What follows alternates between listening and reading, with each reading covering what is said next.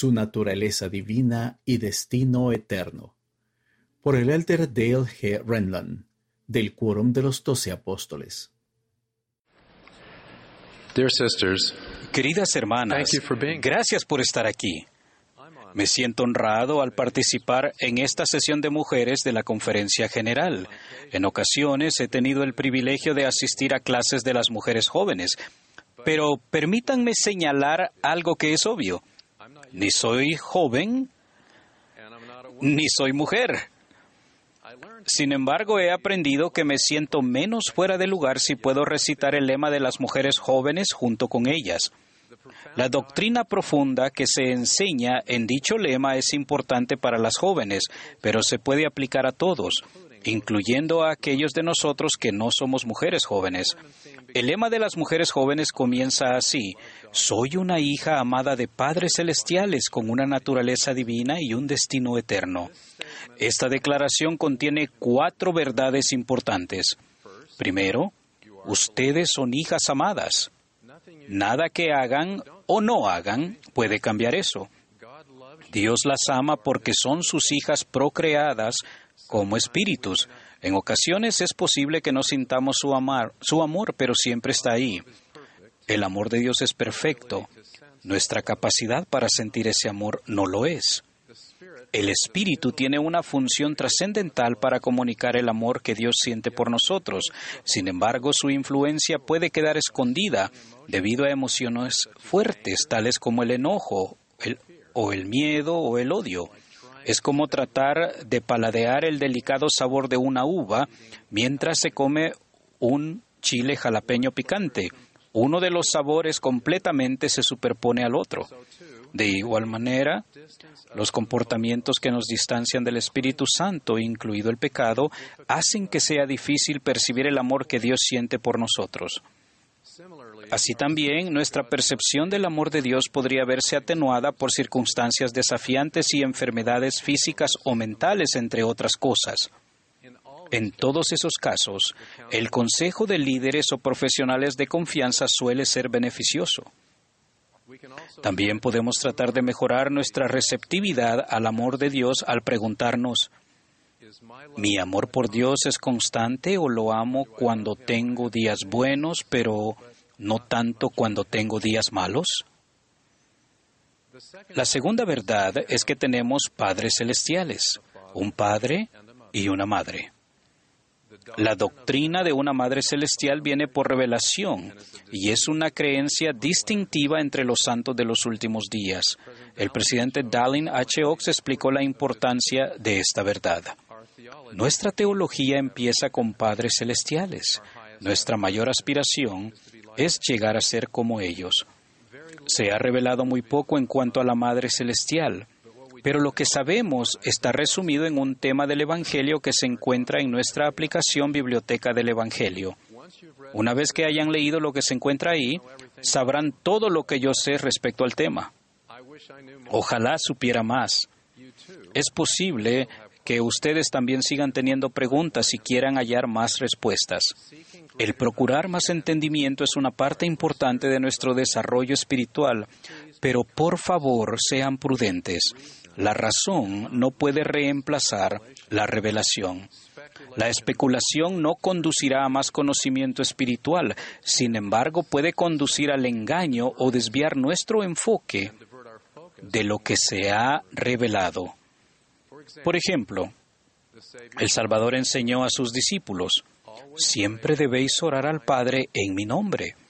Nosotros seguimos ese modelo y dirigimos nuestra adoración a nuestro Padre Celestial en el nombre de Jesucristo y no oramos a la Madre Celestial.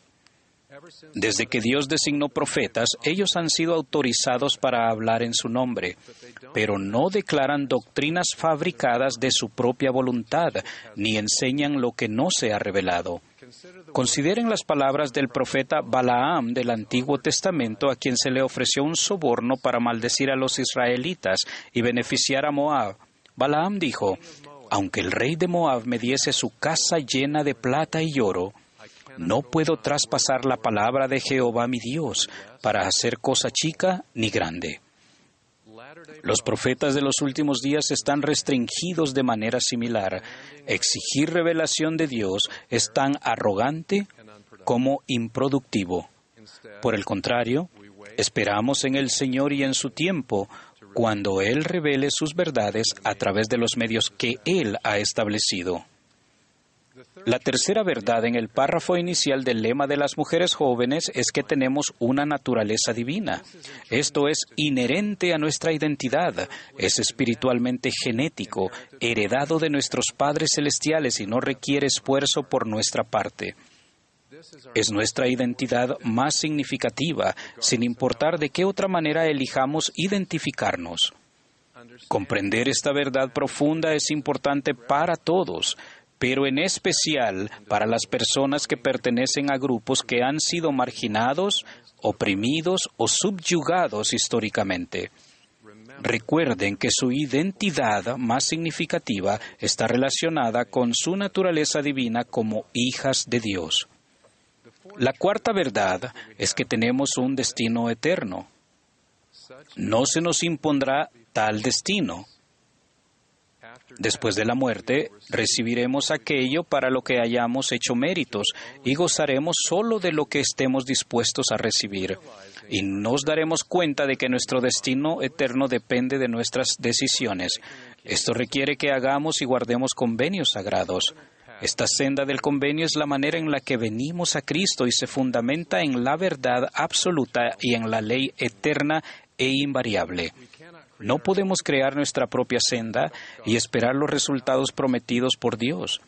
Esperar sus bendiciones mientras no se siguen las leyes eternas sobre las cuales se basan es erróneo.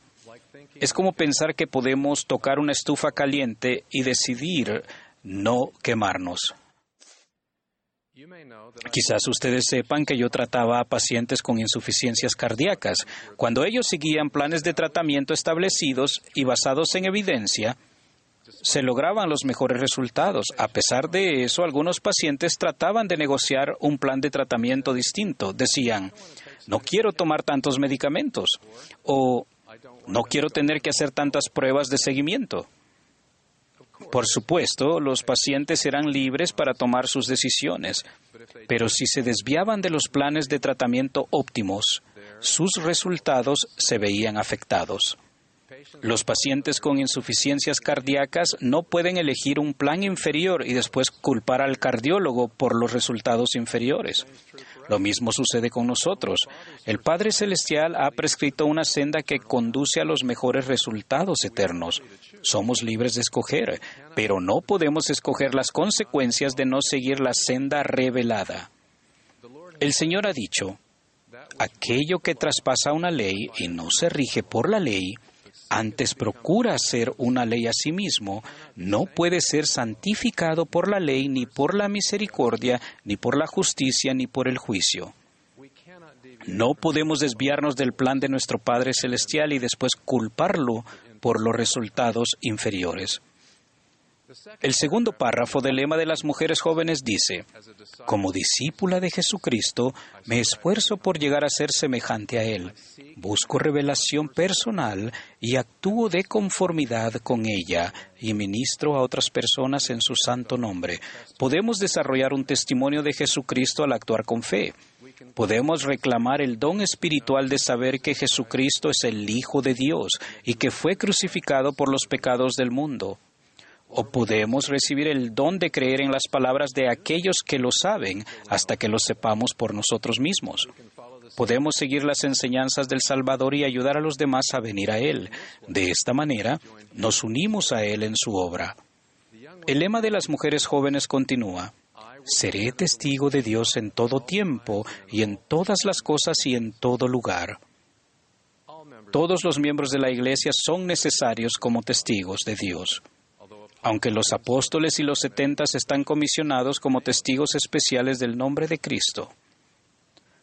Imaginen un partido de fútbol en el que solo el portero protege la portería.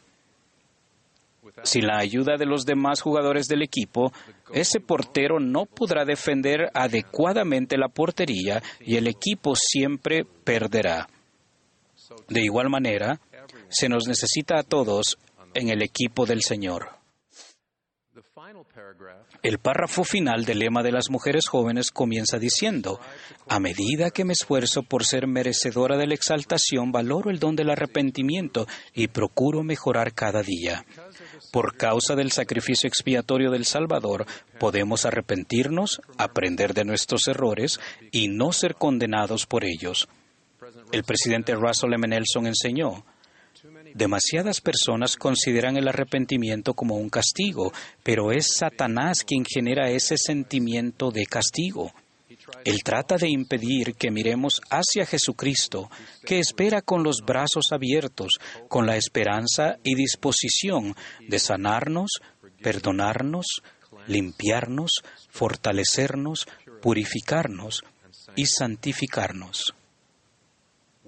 Cuando nos arrepentimos con sinceridad, no quedan cicatrices espirituales, independientemente de lo que hayamos hecho, cuán serio fue o cuántas veces lo repetimos. Cuantas veces nos arrepintamos y busquemos el perdón con verdadera intención, podemos ser perdonados.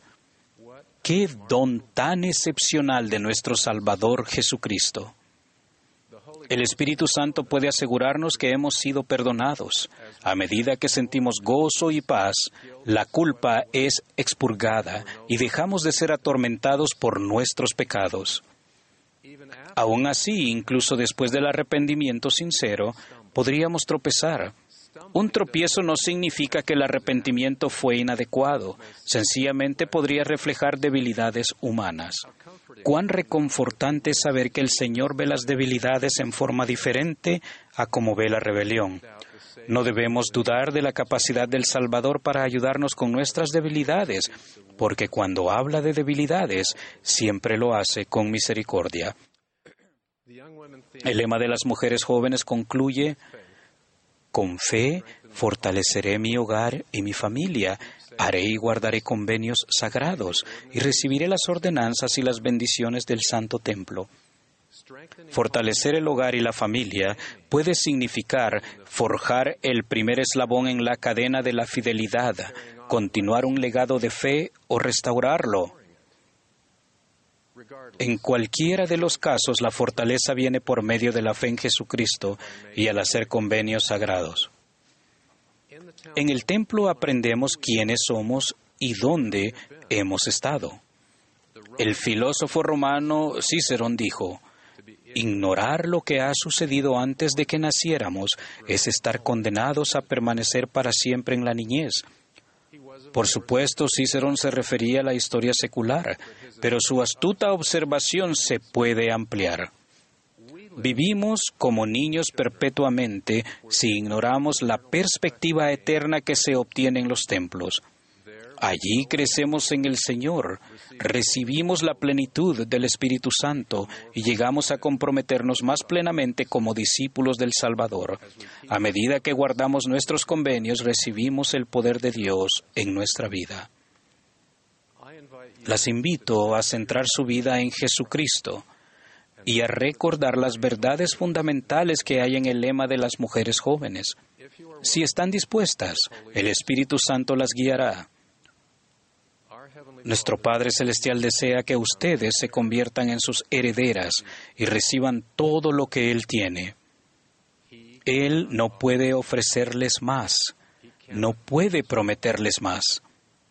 Él las ama más de lo que ustedes saben y quiere que sean felices en esta vida y en la vida venidera. En el nombre de Jesucristo. Amén.